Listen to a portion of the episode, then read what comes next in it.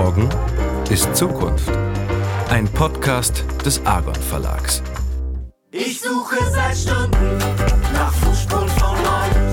Hätt sie auch gefunden, hätt mich niemand verscheut. Mein Blick zeigt nach unten, doch ich stolper erneut. Man kommt um die Runden, aber nur wenn man läuft. Wir sollten uns einfach zusammentun.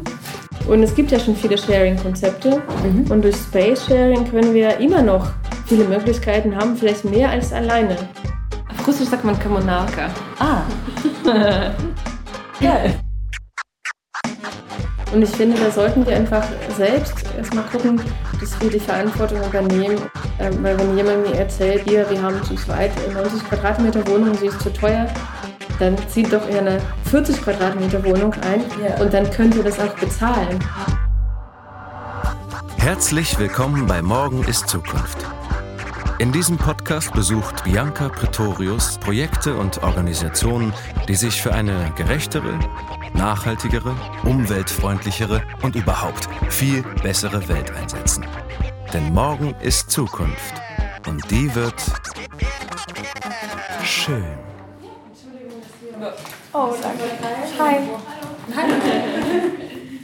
Im Herzen Berlins, direkt an der Spree, befinden sich die Räume von ID22. ID22, das Institut für kreative Nachhaltigkeit, gibt es seit 2003. Und die interessieren sich besonders für Initiativen gemeinschaftlichen und selbstorganisierten Wohnens. So für Co-Housing im Prinzip. Und genau darüber habe ich mit Larissa Zvetkova und Sonja Spital gesprochen. Larissa engagiert sich schon seit 2012 bei ID22 und ist seit 2013 im Vorstand. Sonja ist als aktives Mitglied seit zwei Jahren dabei. Das Büro von ID22 ist umzingelt von verschiedenen Projekten gemeinschaftlichen Wohnens. Auf der einen Seite das Spreefeld und auf der anderen Seite das Tippiland. Und dort waren wir auch überall unterwegs. Aber noch sitzen wir erstmal im Büro von ID22. Ähm, cool, Sonja, Larissa. Jetzt sitzen wir hier ähm, in, in dem stillen Teil von dieser riesen Baustelle. Was macht ihr dann hier? Was ist das hier? Ähm, wir sind ID22, das Institut für kreative Nachhaltigkeit. Ah, man sagt ID, nicht ID22, sondern man sagt ID22. Das kommt drauf an. Auf Englisch kann man auch ID22 sagen. Aber ich würde sagen ID22. Ja. Genau. Ähm, ja, und wir sind ein Verein, der sich quasi mit den Themen einer nachhaltigen Stadtentwicklung beschäftigt und machen ganz viel Forschung zu gemeinschaftlichen Wohnformen, was auch Co-Housing genannt wird. Und ähm, dazu auch verschiedene Stadtführungen, unsere Creative äh, Sustainability Tours und Creative Accessibility Tours. Was Aber heißt da ist auch Larissa Creative Accessibility? Es ist so, wenn man nicht reinkommt, dann muss man kreativ werden. Das ist so die Alternative Facts. So Creative Accessibility. Ich trage dich die Treppe hoch, weil wir keine Aufstuhl haben. Ja, so kann man das auch sehen. Ähm, ja, also wir haben in unserem, in dem Namen von dem Verein äh, haben wir das Wort Kreativität oder Creative schon mit drin. Deswegen äh, tragen wir so über die alle Projekte so ein bisschen mit. Ja. Und äh, Institut für kreative Nachhaltigkeit. Ähm, kreative Nachhaltigkeit heißt für uns äh, Selbstorganisation, äh, Teilhabe, Partizipation und auf Nachhaltigkeit bezogen reden wir von sozialen oder kulturellen Nachhaltigkeit. Und äh, das heißt nicht unbedingt Hightech äh, Solarpanels auf dem Dach zu nageln, sondern vielleicht auch das. Aber ähm, wir glauben, dass eine Selbstorganisation und Partizipation extrem wichtig ist. Und deswegen ist unser Schwerpunkt. Und was Creative Accessibility heißt, das ist einer von unseren Themen. Und da geht es eigentlich um Inklusion und Partizipation. Und da versuchen wir auch so ein bisschen ähnlich wie Nachhaltigkeit zu sagen, ähm, Barrierefreiheit heißt nicht immer richtig teuer und aufwendig und ein Riesenprojekt zu machen, ähm, sondern äh, vielleicht auch ein bisschen einfacher. Und aber auch in dem, ähm, ja, also in unseren Köpfen, in unserem Handeln erstmal auch äh, Bewusstsein zu entwickeln und zu sagen, wir möchten Leute ähm, einladen, wir möchten inklusiv sein Und danach kommen die ganzen baulichen Geschichten, die sich anpassen. Weil genau, was heißt das, partizipative Stadtentwicklung? Darf ich da mitbestimmen, wo der Baum hinkommt? Warum ist das wichtig für das Projekt? Ja, also wir merken, wie die Städte aussehen können, wenn, wenn Leute, die Bewohnerinnen und Bewohner äh, nicht mitbestimmen können, wenn äh, vielleicht das Kapital entscheiden, die Investoren entscheiden, wie die Stadt eigentlich ausschaut. Und das kann zu, zu großen Problemen werden, äh, äh, zu großen Problemen führen. Und wir glauben, dass die, die Städte, die waren ja ursprünglich auch von Menschen einfach mitgestaltet. Und da sollten wir auch zurückkommen so ein bisschen, aber auch neu entdecken, entwickeln. Und Partizipation ist der erste Schritt. Und der zweite Schritt, was wir auch äh, sehr wichtig finden, womit wir uns beschäftigen, ist Selbstorganisation. Also nicht nur mhm. mitbestimmen zu sagen, ja, nein, Tempelhofer Feld, Haus drauf bauen, ja, nein, das ist, das ist eine sehr einseitige Debatte, sondern zu immerhin sagen, gibt's ja, ja. immerhin gibt es Ja. die, ja, besser als gar nicht, aber ähm, unser Wunsch ist eher, dass Leute auch selbst Ideen entwickeln und selbst bauen. Was ist Idee 22 im Kontext zu, wo ich gerade auch hier bin, auf diesem neu entstehenden Gelände? Wo ich gerade höre, seit 2003 hast du gesagt, ist hier eine Baustelle. Genau, also was ist der, euer Kontext? Ähm, ich glaube, also als Kontext könnte man vielleicht bezeichnen, dass es ein Ort ist, der sich neu findet und dadurch auch ein Experimentierfeld bietet für verschiedene Konzepte, Ideen, Selbstbeteiligungsmöglichkeiten. Und dazu kommt, da bin ich mir jetzt aber Nicht sicher, was ich sagen darf. ähm, nee, ob, äh, weil sozusagen Menschen, die auch im Verein sind, beteiligen sich am ähm, Spreeacker. Das Ja. ist ein Garten, der hier entstehen soll, ähm, mit essbaren Landschaften. Genau, und da ist auf jeden Fall auch die Genossenschaft teilweise involviert, teilweise auch nicht. Da gibt es auf jeden Fall viel Abst Abstimmungsbedarf. Ähm, Okay.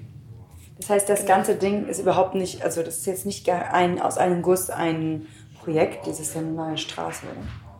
Also dieses Projekt, die drei Gebäude sind schon ein Projekt, könnte man sagen. Es ist halt die Genossenschaft Spreefeld.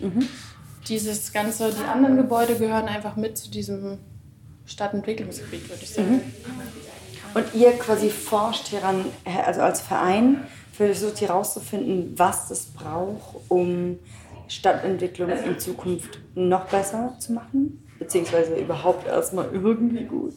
Na, wir, wir sind, äh, ähm, vielleicht um das nochmal klar zu machen, Ja, unbedingt. Wir sind, wir, sind, wir sind hier nicht unbedingt an diesen Ort gekoppelt. Ah. Ähm, aktuell sind wir hier ähm, zu Hause und das äh, macht sehr viel mit uns und das macht sehr viel aus, hier zu sein, weil, Mhm. wie Sonja gerade äh, sagte, der, der Spreefeld als Ort oder überhaupt dieses Gebiet, diese Nachbarschaft entwickelt sich und das bietet sehr viele spannende ähm, Experimentiermöglichkeiten. Und es gibt viele Initiativen hier vor Ort, mit denen wir zusammen äh, arbeiten oder austauschen.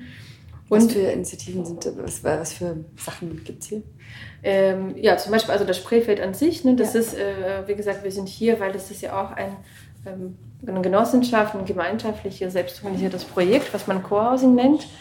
Und äh, mit dem Projekt haben wir sehr viel zu tun. Dann gibt es auch einen sehr interessanten Ort, Tipiland. Das ist Ein was? Tipiland. Tipi-Land, so wie Genau. Tipis? Ja, das ist dann, äh, genau, das ist eine, eine Siedlung, eine alternative Siedlung, kann man so sagen. Und im Grunde genommen, äh, das ist Nicht sind 50 Meter von hier entfernt. Und im Grunde genommen ist, ist Ja. es genau, genau, genau, können gerne angucken. Das ist auch öffentlich und äh, Besucherinnen und Das heißt, Besucher da wohnen gar keine. Leute drin. Doch, Doch. da wohnen Leute. Und also die Idee ist eigentlich hier am Spreefeld und am Tipeland recht ähnlich. Das ist fast identisch. Und zwar ähm, sind beide so eine Art Wohnprojekte, die aber Kultur und Austausch und Öffentlichkeit sehr wichtig findet. Das heißt, dass die beiden Projekte den ähm, öffentlichen Raum oder offenen Raum zur Verfügung stellen. Das ist, das ist zugänglich jederzeit. Und es gibt auch einige Veranstaltungen, wo die Öffentlichkeit eingeladen ist. Äh, Man kann auch selbst mitmachen oder was starten, was bauen, was organisieren an diesen Orten. Und es gibt, es wohnen aber hier auch Leute, das heißt, es gibt äh, sowohl gemeinschaftliche oder zugängliche ähm, Räume als auch ähm, private Räume, wo Leute sich zurückziehen. Und das ist in beiden Orten im Grunde das Gleiche. Das heißt, ihr seid im Prinzip eine kleine eine Einheit, die ihr könntet auch irgendwie im Wedding sitzen oder so weiter. Das ist jetzt gerade hier, weil das irgendwie nah an einem Thema ist, aber ihr forscht und versucht da zu beraten, was man, wie man Co-Housing machen kann. Was ist der Unterschied zwischen Co-Housing, Co-Living ist dasselbe. Ähm, und ist es im Prinzip, ähm, wie hieß das früher? Auf Russisch sagt man Kommunalka. Ah. Geil. nee, ähm, Vielleicht noch Community Living. ja, Kommune. Ich glaube Kommune, ne? Ja, Ah, cool. Ist dann wieder eine andere Konnotation. Genau. Also alles, was man Ja. kennt, sind Kommunen, sind WG, sind in Russland Kommunalkas, äh, sind Communes in, in Schweden, äh, Dänemark. Und äh, das, von daher gemeinschaftliche Wohnform gibt es schon sehr, sehr lange. Mhm. Und auch in der USA, ähm, also eigentlich fast überall in der Welt, in, in einer Form gibt es schon gemeinschaftliche Wohnform oder gab es mal. Und äh, Co-Housing, wie wir das verstehen oder wie das international mehr oder weniger verstanden wird, obwohl dieser Begriff schon ähm, nicht ganz klar definiert ist. Aus dem Englischen kommt es und wir sagen, das ist community-oriented Mhm. oder man sagt heutzutage community-led, Ja. ähm, cooperative, collaborative housing. Okay, das heißt im Prinzip kann man also eine Fam jetzt, wenn ich eine Familie habe und Co-Housing machen will, dann würde ich, ist eine Frage, würde ich dann ähm, einziehen mit meiner Familie und dann leben da alle oder würde ich quasi in meinem Haus ganz nah dran kommen? Und, also bin ich eine eigene Einheit oder ist man gleich in der Gemeinschaft? Genau, man teilt sich ein Schlafzimmer mit 100 Leuten. Nein, Ja, das gibt es mit Sicherheit auch. das gibt es möglicherweise. Aber nee, man, hat seinen Privatspace, aber ist es ein Schlafzimmer oder ist es quasi ein Haus? Ist es ein Dorf auf kleinem Raum oder ist es, ähm, und leben da jetzt schon Leute? Ich glaube, es kann ganz viele verschiedene Formen annehmen. Also einerseits kann es ein Verbund an Häusern sein, der sich zusammentut und sagt, wir möchten gemeinschaftlich entscheiden, wie bestimmte Dinge zu laufen haben Mhm. oder uns an bestimmten Projekten orientieren und so weiter. Dann gibt es bestimmt auch, zum Beispiel hier im Spreefeld in der Genossenschaft gibt es Wohnungen, die separat sind Mhm. und sich einfach große Gemeinschaftsräume unabhängig von den Wohnungen teilen. Dann gibt es aber auch Wohnungen, die sich sogenannte Clusterwohnungen nennen, wo ähm, ja, wo Leute sozusagen ihren eigenen, zum Beispiel ein eigenes Schlafzimmer oder zwei Räume haben mit so einer kleinen Küchenzeile.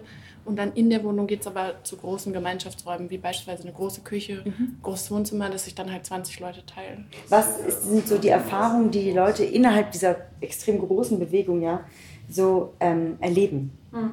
Die Überraschungen, die passieren, das interessiert mich so. Ich denke, jedes Projekt ist unterschiedlich. Also das sind wirklich sehr, sehr große Unterschiede, je nach Größe des Projektes, wie alt es ist, welche Grundidee dahinter steckt, äh, welche Eigentumsform und so weiter. Aber wenn ich das so zusammenfassen würde, würde ich sagen, ähm, es gibt so Knackpunkte, die echt schwierig sind. Und das eine logischerweise natürlich die Finanzen. Wenn es mit dem ums, um das Geld geht, ge- gibt es auch ähm, Schwierigkeiten, Konflikte oder Konfliktpotenziale, sage ich mal so. Oder insgesamt, das ist vor allem in Berlin oder in allen deutschen äh, Städten, Großstädten, äh, wird es immer schwieriger, äh, Projekte zu finanzieren. Und das ist natürlich ein großer Punkt. Und das andere ist äh, Selbstverwaltung oder, ähm, oder ähnliches. Also viele Projekte starten und sagen, wir möchten Kosten sparen, in, indem wir unser Haus komplett selbst verwalten. Heißt, wenn ein Fenster kaputt geht, werden wir jetzt so mit 100 Leuten entscheiden, wie, wie wir das Fenster, äh, ne, wie viel das kostet, wie viel wir das äh, ersetzen und wer das macht. Und das machen wir auch selber. Da wird eine Arbeitsgruppe äh, dafür gegründet und die sind für Putzen, Fenster austauschen und so weiter verantwortlich. Klingt gut, ist aber gar nicht so ähm, oft einfach, weil dann kommt man an einen Punkt, jeder soll sich einbringen. Und wie ist das bemessbar? Äh, wer sich wie viel einbringen kann. Alle haben verschiedene Fähigkeiten, äh, unterschiedlich viel Zeit zu unterschiedlichen Momenten im Leben. Äh, Wie kann man das bewerten? Und das ist auf jeden Fall so eine sehr so eine schwierige Aufgabe, das zu definieren. Ja. Ich glaube, was auch noch mit reinspielt, ist so für die Gruppe, die sich dann findet, ähm, ähm, die geeignete Rechtsform zu finden. Also weil es so viele verschiedene Möglichkeiten gibt, entweder über, über das Mietshäuser-Syndikat, als Genossenschaft, als Baugruppe. Das sind ja alles quasi, kann man alles als Co-Housing im entferntesten Sinne bezeichnen. Und wir arbeiten ja auch für die Co-Housing Berlin-Plattform und da ist so ein bisschen die Erfahrung, dass ganz oft ähm, wo man immer sagen muss, jedes Projekt ist unterschiedlich, ne? aber dass ganz oft sich Gruppen finden und sagen, ja, wir wollen es umsetzen und der Weg von der Idee und der Gruppenfindung hin zur Umsetzung ist dann manchmal doch ein sehr langer und dazu kommt dann, das kommt dann in Berlin, dass eben es gibt kaum mehr Grundstücke, die preiswert äh, oder eigentlich keine mehr, die preiswert vergeben werden können und so weiter Ja. und so fort. Das ist dann halt, man, ich glaube, man muss sich einfach auf einen langen Prozess einstellen, aber Ja, der lange ja. Prozess ist schon auch so ein Knackpunkt. Das dauert, äh, kann dauern bis, also von drei Jahren, wenn das extrem schnell geht, bis zu sieben oder zehn Jahre, mhm. von der Idee bis zur Umsetzung. Also, also bis, zum Einzug oder bis genau, zum Hausbau? Bis zum, oder? Ja, genau. Also bis zum Einzug äh, kann das locker fünf, sieben oder zehn Jahre dauern. Und das ist, wenn man ein neues Haus bauen will? Genau. Okay. Mhm. Und wo kommt ihr dann ins Spiel? Das heißt, kommen die Leute zu euch und sagen, hallo, Idee 22, wir wollen, also wie kommt, wie kommt ihr zu Projekten oder die Projekten zu euch? Mm, also ich glaube, dieses, hey, wir wollen ein Projekt gründen, helft uns dabei, das läuft nicht direkt über ID22, sondern mhm. über diese Co-Housing Berlin-Plattform. Da gibt es auf jeden Fall... Das heißt, man geht, ich sage, ah, ich und meine Familie möchte Co-Housing, gehen wir auf diese Plattform und mhm. dann finden wir Sachen? Genau, ja. Dann Im Sinne von Beispiel, Gruppen? Genau, es gibt Gruppen, die sich finden. Es gibt aber auch schon bestehende Projekte, die sagen, wir haben noch eine Wohnung frei oder bei uns zieht jemand aus und so weiter. Ne? Mhm. Und genau, es ist sozusagen so eine Art Vernetzungsplattform. Das heißt, das läuft eigentlich unter den Leuten äh, mhm. selbstständig, sagen wir mal so. Und ich glaube, ID22 kommt eher da ins Spiel, dass wir so eine, so eine Außenperspektive haben oder das sozusagen versuchen irgendwie zu vergleichen und abzubilden. Das ähm, passendste Beispiel dafür sind natürlich die Experiment Days ja. mit der ja. Projektebörse, okay, die wir natürlich auch organisieren. Genau. Also die äh, ursprüngliche Idee oder eine der Grundideen des Vereins äh, ist äh, gemeinschaftliche Wohnformen zum Beispiel wie auch andere partizipative Entwicklungen zu unterstützen, indem wir Projekte vernetzen, äh, Menschen vernetzen, Informationen verbreiten und dieses, diese Bewegung unterstützen. Und das machen wir in verschiedenen, mit verschiedenen Tools sozusagen. Und das eine, das älteste Projekt ähm, vielleicht ist die Experiment Day. Das ist eine Veranstaltung. Und zu Experiment Days äh, können, können, Leute kommen, die ein Projekt suchen. Mhm. Oder äh, Menschen, die sich ähm, beruflich mit dem Thema befassen, die auch mit anderen sich vernetzen möchten und Informationen suchen. Und es gibt ähm, fast immer eine Wohnprojekte-Börse, wo sich Projekte vorstellen mit einem Tisch die, die auch Menschen suchen, die noch nicht zu, zu sind, die nicht, äh, mhm. äh, nicht fertig, die Projekte. Also das ist eine ganz äh, praktische Plattform, wo man hingehen kann. Und also ganz so eine kleine Mini-Messe, dass man sagt, okay, ja, das ist die eine Leute, Messe, exakt. Okay. Genau. Äh, seid ihr selber in Co-Housing-Projekten? Mhm. Und würdet ihr gerne? Ich würde sehr gerne und es kann sein, dass ich im nächsten Jahr, wenn, wenn, wenn alles klappt, äh, in ein neues Projekt einsteige. Mhm. Also ähm, ich bin schon eingestiegen und wenn wir Grundstück bekommen, dann bin ich dabei. Oh, toll. Das wäre in Berlin ich, auch? Das wäre in Berlin, ja, da freue ich mich sehr drauf. Und, äh, Kannst du verraten, wo es ist? Welche Stadtteil? Äh, in Schöneberg. Oh, schön. Und aktuell äh, wohne ich in einer WG, mhm. was in einer Baugruppe äh, ist, ist ja. aber das ist nicht wirklich Co-Housing. Das ist schon kein normales Haus, mhm. äh, sozusagen. Ähm, aber das ist nicht Co-Housing, weil wir haben keine Gemeinschaftsräume mit den anderen. Mhm. Und wenn, wenn, wenn man so eine Baugruppe, also ich bin schon sehr kritisch, ich sehe da nur die, also sehr viele äh, Nachteile, was man verbessern kann. Trotzdem, wenn man so ein anonymes Haus mit so einer Baugruppe vergleicht, das ist trotzdem toll, was da passiert. Alleine dadurch, dass Leute sich kennen, was gemeinsam geplant haben, nicht... Mhm. Ähm, da entstehen Sachen wie ein gemeinsamer Flohmarkt, ein Sommerfest äh, und man kümmert sich zusammen um die Kinder und äh, man kennt die Nachbarn. Es gibt einen Garten auf dem Dach und ein Nachbar macht äh, Honig und verkauft das auf dem Sommerfest. Das ist sehr schön. Das sind so alles Sachen, die nur in so einer Konstellation äh, passieren können. Aber ein Kurhausbrett ist noch mal eine Nummer krasser. Und äh, ja. was, ist, was ist die Nummer krasser daran? Naja, das, äh, wenn du ähm, Baugruppe ist, ist, was jetzt in Berlin. Co-Housing heißt einfach, wir bauen was zusammen. Genau, also das, das heißt nicht unbedingt, genau, also Bau, zusammen bauen ist eine Baugruppe, das kennt man in vielen Städten. Mhm. Das ist, gibt es viel. Aber Co-Housing heißt nochmal ähm, Community, ne? also zusammen was machen, zusammen Räume teilen und im besten Falle oder eigentlich fast notwendig, würde ich sagen, Gemeinschaftseigentum. Okay. Und äh, da, dadurch entstehen. Genau. Mhm. Und wenn es uns allen gehört, dann ist es eine ganz andere Beziehung zu dem Ort oder zu ja. dem Haus. Und du? Ähm, ich wohne nicht in einem Co-Housing-Projekt, äh, bin aber irgendwie seit, ja, seit zwei Jahren mit ein paar Freunden, ach, es sind einfach, es ist eher so eine, es ist aus einer Schnapsidee entstanden ja. und jetzt haben wir versucht, das irgendwie ein bisschen fester anzugehen. Wir sind immer so acht bis 15 Leute im Freundeskreis, die sich halt einfach vorstellen könnten, zusammen zu wohnen und alle mhm. finden das irgendwie unterstützenswert und so. Dann waren wir auch bei ein paar Veranstaltungen, unter anderem auch da, wo Larissa äh, vielleicht ja dann das äh, Grundstück bekommt. Ähm, genau, aber bis jetzt ist daraus nichts Konkretes geworden. Woran, woran scheitern diese Dinge meistens? Mhm. Ach, ist, ich glaube, man muss auch viel Zeit aufwenden dafür und muss auch schon ein bisschen Geld in der, im, im Rückhalt haben. Mhm. Ähm, genau, also ich glaube, man muss sich schon dahinter klemmen, um das dann wirklich zu wollen. Und vor allen Dingen, ja, wenn man halt gerade noch in der Ausbildung oder Studium, was weiß ich ist, dann sind auch viele andere Wege noch, die anstehen. Ich wünschte, ich wäre einer von uns. In welche Richtung seid ihr hin? Einer Wirtschaft und einem macht Kunst. Ich flüchte grad vor deiner Vernunft. In welche Richtung seid ihr hin? Seid ihr schon da? Ist es dort schlimm? Ähm, falls ihr euch wundert, warum ich Sonja im ganzen Gespräch gar nicht mehr anspreche, äh, die war halt einfach gar nicht mehr da. Die musste leider nämlich schon etwas früher gehen.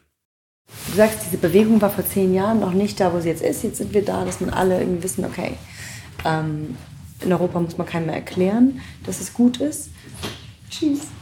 Ähm, wo geht es in deiner Zukunftsvorstellung hin mhm. mit dem Co-Housing?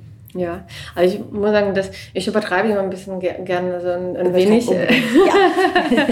es ist vielleicht auch übertrieben zu sagen, dass jeder in Europa äh, weiß, was Co-Housing ist. Es gibt leider immer noch viele Leute, ja. die das nicht wissen.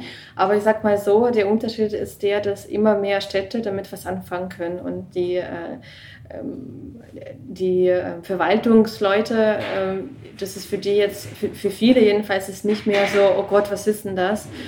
Und für die Banken auch. Ne? Also früher müsste man noch den Banken erklären, warum sollen die mir eigentlich Geld geben?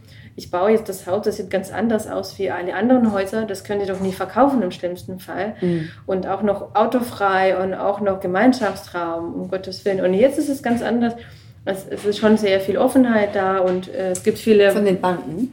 Von Banken, von den Städten, die wissen ganz im Gegenteil, ja, das ist vielleicht manchmal verrückt, aber diese, diese Projekte sind extrem stabil und die können zu Nachbarschaften sogar beitragen. Die verwalten sich selbst, das ist eine ganz tolle Sache. Und das ist schon sehr viel angekommen. Ich wünsche mir, dass man ein bisschen Big Picture nochmal betrachtet und sich zusammentut. Mhm. Und Mann ist wer in dem ähm, Fall? Ja, also die, es gibt schon Netzwerke, es gibt mehrere Netzwerke und es gibt ähm, die in, in diesen selbstorganisierten Projekten gibt es Baugruppen mit Privateigentum, gibt Genossenschaften mit Gemeinschaftseigentum, gibt Mietshäuser-Syndikat und vielleicht viele andere nochmal. Mhm. Und ähm, es gibt schon viele Netzwerke, die sich damit beschäftigen, wie man vielleicht ein, eigene Projekte besser organisiert, wie man austauscht. Aber vielleicht habe ich jetzt war das Gefühl, vielleicht ein bisschen, dass äh, wir als Bewegung noch nicht so richtig den Feind angreifen. Ja.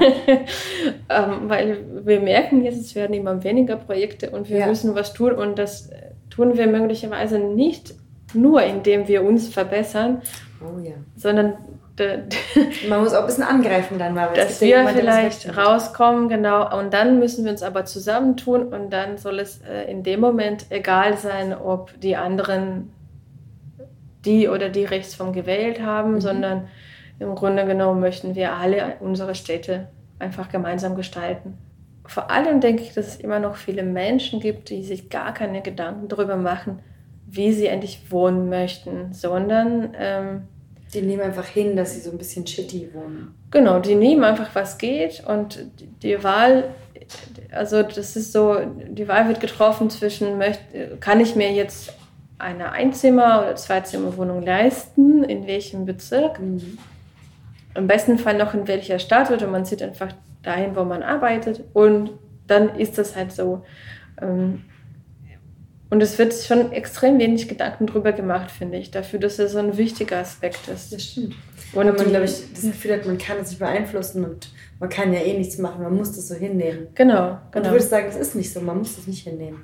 Ich würde sagen, nicht. Und ich finde das tatsächlich schade und es ist vielleicht auch ein bisschen unsere Aufgabe als äh, Netzwerk oder Bewegung sozusagen äh, oder auch Fachleute in der Architektur oder Planung das vielleicht äh, das Thema nochmal präsenter zu machen und ähm, mit Leuten zu sprechen. Vielleicht auch ähm, nicht unbedingt eine Fachebene, eine Expertenebene, sondern zu sagen, ja, warum reden wir nie darüber? Wie ja. möchtest du wohnen? In, wie soll deine Wohnung ausschauen? Mit wem möchtest du wohnen und möchtest du es endlich selber bestimmen? Und ähm, viele Leute glauben, dass äh, wenn man was teilt, also ein Projekt teilt oder Räume teilt, dass man was verliert, eine Freiheit oder dass man irgendwelche, ähm, ja, Zeit verliert, ich weiß nicht was, ähm, dass man lieber alles für sich haben möchte. Aber man kann sich auch fragen, was ist das für eine Freiheit, einfach das hinzunehmen, was es auf dem Markt gibt mhm. und was eigentlich nur nach den Gesetzen des Marktes auch erstellt wurde. Mhm. Oder ist es eine Freiheit zu entscheiden und dafür natürlich Verpflichtungen zu nehmen, aber dann zu sagen, hier genauso möchte ich wohnen und ich verantworte dann auch. Hier sind äh, zum Glück, finde ich, auch aktuell viele Trends. Man soll äh, Strom sparen, man soll Heizungs äh, also Energie sparen äh, und äh, sich gesund ernähren und so weiter. Und wir vergessen auch, dass äh, Fläche ein unglaublich wertvolles Gut ist. Und das mhm. ist einfach begrenzt. Und vor allem in der Stadt. Und ähm, der Flächenverbrauch wächst jeden Tag, ja. immer. Und das können wir uns eigentlich nicht leisten. Wir können das nicht leisten, weil die Städte nun so groß sind, wie ja. die sind oder äh, unser, äh, keine Ahnung. Glaubst du, es, es gibt eine Planeten. Stadtflucht? Ähm, in die Stadt rein? Nee, in die Nein. Stadt raus. Ich habe das Gefühl gehabt, also es, alle sagen, ja, in zehn Jahren werden alle 50 Prozent der Weltbevölkerung in Städten wohnen und so. Ich denke, ich finde, die Städte werden alle eigentlich ungemütlicher, weil alles teurer wird. Und dadurch, dass man digital arbeiten kann, gibt es ja eine ganz mhm. andere Möglichkeit heute als vor 15 Jahren. Glaubst du, es wird sowas wie eine, Land, eine Flucht aufs Land geben und dann Community Houses im Land? Es gibt es schon. Ja, also genau, das Aber ich, meine ich auch. Ich, so. ich, ja, ja, ja, das gibt auf jeden Fall immer mehr ähm, Communities, die auf dem Land äh, ein Haus kaufen, gründen und dort wohnen möchten. Und ich denke, das wird geben, ja. Aber ich glaube irgendwie nicht, dass das so viel wird. Ich glaube immer mhm. noch, dass immer mehr Leute in der Stadt wohnen. Und ich finde, da sollten wir einfach selbst erstmal gucken, dass wir die Verantwortung übernehmen und schauen, dass wir irgendwie unser Leben so organisieren, dass wir nicht unbedingt 50 Quadratmeter pro Person verbrauchen. Ähm, weil wenn jemand mir erzählt, dass äh, hier, wir haben zu zweit 90 Quadratmeter Wohnung, sie ist zu teuer, da habe ich recht wenig Mitleid. Mhm. Dann sage ich, ja, sorry, dann zieht doch in eine 40 Quadratmeter Wohnung ein ja. und dann könnt ihr das auch bezahlen. Also dieses Identifizierungsthema es betrifft alle sehr, sehr hart. Und viele aber, die davon reden, eigentlich, ja, das wäre einfach ein sinnvoller äh, Gedanke zu überlegen, okay, wie können wir zusammenrücken? In den, äh, in den Wohnprojekten, die du versuchst, ähm, wie gehen Leute mit Raum um, also mm. mit wie viel Platz sie brauchen? Mm. Wohnen die auf einem Haufen oder sind es dann eben die Gärten bzw. die Gemeinschaftsräume?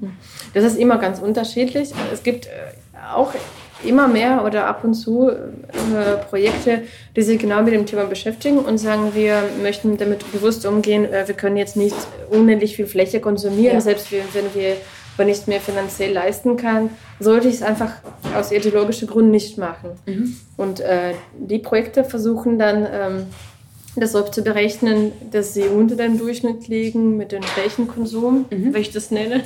Flächenkonsum. Ja. Gott, darüber habe ich nicht nachgedacht. Ich schäme mich total. Ja, Flächenkonsum. Ja, das ist auch Konsum. Ja, klar. Und das hat ja auch mit Heizung zu tun. Das hat mit sehr viel, äh, das, äh, wie viel Energie du konsumiert, konsumierst und so weiter. Mhm. Ähm, genau, und solche Projekte sagen zum Beispiel, gut, dann wäre vielleicht was zu sagen. Du hast einen privaten Raum, will ja auch jeder haben ein bisschen kleiner. Und dafür können wir mit 20, 30 Personen einen Raum zusammen teilen. Ähm, es gibt ja auch viele Räume wie äh, Gästezimmer, die braucht man einmal pro Jahr oder so. Ja. Oder ähm, ja, also das ist zum Beispiel das beste äh, Beispiel. Oder ein großes Wohnzimmer hätte jeder ab und zu, um Freunde einzuladen, brauchst du aber wirklich nicht täglich für dich. Ja, ja. ja. Und das ist, finde ich, eine gute Lösung zu sagen, das heißt jetzt nicht, dass jeder jetzt in einer Mikrowohnung einzieht und sich äh, entweder in so einem Hotel wohnt oder so, das wäre auch blöd, sondern wir sollten uns einfach zusammentun. Und es gibt ja schon viele Sharing-Konzepte mhm. und durch Space Sharing können wir immer noch viele Möglichkeiten haben, vielleicht mehr als alleine. Da, wie hier im Spreefeld gibt es Gästewohnungen, nicht so ein schäbiges Zimmer, sondern eine richtige Gästewohnung mit Bad. die man mieten kann. Ähm, es gibt ein Musikzimmer, mm. es gibt einen Yogaraum und die haben eine große Dachterrasse mit äh, 60 Personen. Ähm, ein großes Bad, so ein schickes mit Fenster, was die mit 20 Personen teilen ähm, und so weiter. Man kann sich das immer ähm, so ausdenken. Bibliothek, Arbeitszimmer kann man irgendwie immer weiterdenken und dann am Ende äh, gibt es hier zum Beispiel auch ein Bootshaus mit einem Boot. Mhm. Das kannst du mitten in Berlin alleine nicht haben, aber mit 100 Leuten warum nicht? Eine Geschichte fand ich sehr toll aus einem, einem Projekt aus Darmstadt. Mhm. Ähm, Wohnsinn heißt es. Mhm. Und äh, die haben mir eine Geschichte erzählt von einem kleinen Jungen, der war sechs Jahre alt zu dem Zeitpunkt. Mhm. Und er hat sich ähm, nee, zu der Geschichte, genau. Also es war kurz nach dem Einzug mhm. und da haben sie noch ähm, in diesem Moment äh, den Hof noch zusammen entwickelt, Ideen mhm. entwickelt. Und er hat sich gewünscht, dass, ähm, das ist, äh, dass es ein Hochbeet gibt mhm. und er hätte sich äh, Hühner gewünscht. Mhm. Und dann hatte er ohne das mit jemand äh, davor abzusprechen, hat er einen Poster vorbereitet. Er konnte auch nicht so gut schreiben, er, hat, äh, konnte aber malen. Und er hat das dargestellt, wie er sich das vorstellt, in welchem Ort und wie diese Hühner aussehen und dieses Hochbeet. Und hat das den Eltern mitgegeben zum Plenum. Und äh, dass ein Sechsjähriger in, ähm, sofort versteht, wie eine demokratische Entscheidung funktioniert und da mitspielt, finde ich einfach äh, genial. Total. er hat hoffentlich sein Hühnerbild bekommen. Hochbeet hat er bekommen. Hühner wurden leider abgelehnt. Oh nein. Aber das wurde ihnen auch so äh, mitgeteilt? Äh, mitgeteilt, es wurde abgestimmt und es waren äh, einfach ähm, Dinge, die dagegen gesprochen haben, weil Kleintierhaltung ist jetzt nicht immer in der Stadt erlaubt. hat er auch verstanden und sein Hochbeet hat er auch bekommen. Toll.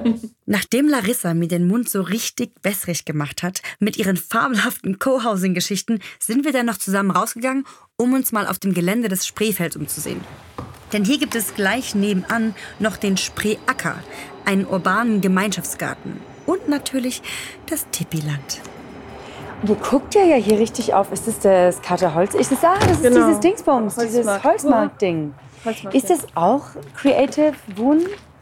Um, das ist Creative, aber es ist nicht Wohnen. das ist, ah ja, die sind, äh, die ist ein Hotel, ne? Ja, die haben eine super krass, das ist wirklich ein super, äh, ein super Projekt jetzt aktuell, was ja. Nutzmischung angeht. Das ist ja Wahnsinn. Was Nutzmischung angeht? Ja. Nutzmischung also, im Sinne von äh, Club, Wohnen, Hotel. Genau, verschiedene Nutzungen, genau. Und ich glaube, das ist das beste Projekt in Deutschland aktuell. Wow. Okay. Ja, es ist ein urbaner Dorf. Weil die haben da, also Wohnen aktuell tatsächlich nicht, aber sie haben so ein, sie werden ein Hotel nochmal äh, bauen Jetzt gibt es so eine Art Künstlerresidenzen und äh, Club ja. natürlich, Cafés, äh, verschiedenste so Gewerbe. Und ja. die haben irgendwie verrückte Sachen gewagt. Normalerweise sieht man das nicht. Also mit dieser Dichte und mit dieser Struktur ist es eher völliger Wahnsinn. Und die haben zum Beispiel so eine riesen Location für 700 Leute und oben drauf haben sie einen Yoga-Raum. Und hier sieht man ja, finde ich, in Tipiland äh, interessant, dass ähm, Ne, das ist eine ganz, einfach ganz andere Art zu wohnen. Mhm. Ja, also sind wir auch wieder nicht für jeden. Mhm. Ja, ja, um Gottes Willen. Aber, Aber es, quasi ein, es wäre ein Projekt von, so geht es übrigens auch. Genau, also das kann man sich auch überlegen. Warum, ja. warum soll ich in diesen riesen Wohnungen bezahlen? Und dafür Aber kann man es ja nicht einmieten. Man kann ja nicht sagen, hallo, ich will hier wohnen. Nee, nee, also das, tatsächlich haben sie hier nicht mehr so viel Platz, vor allem wenn der Zahn jetzt hier steht. Ja. Aber ähm, also wenn hier Platz frei wäre, läuft es natürlich ganz unkompliziert. Man kann hierher kommen und sagen, hier, ich finde es ganz toll. Und noch reden wir miteinander und wenn keiner was dagegen hat, baust du entwickeln. Wow. Ja, super.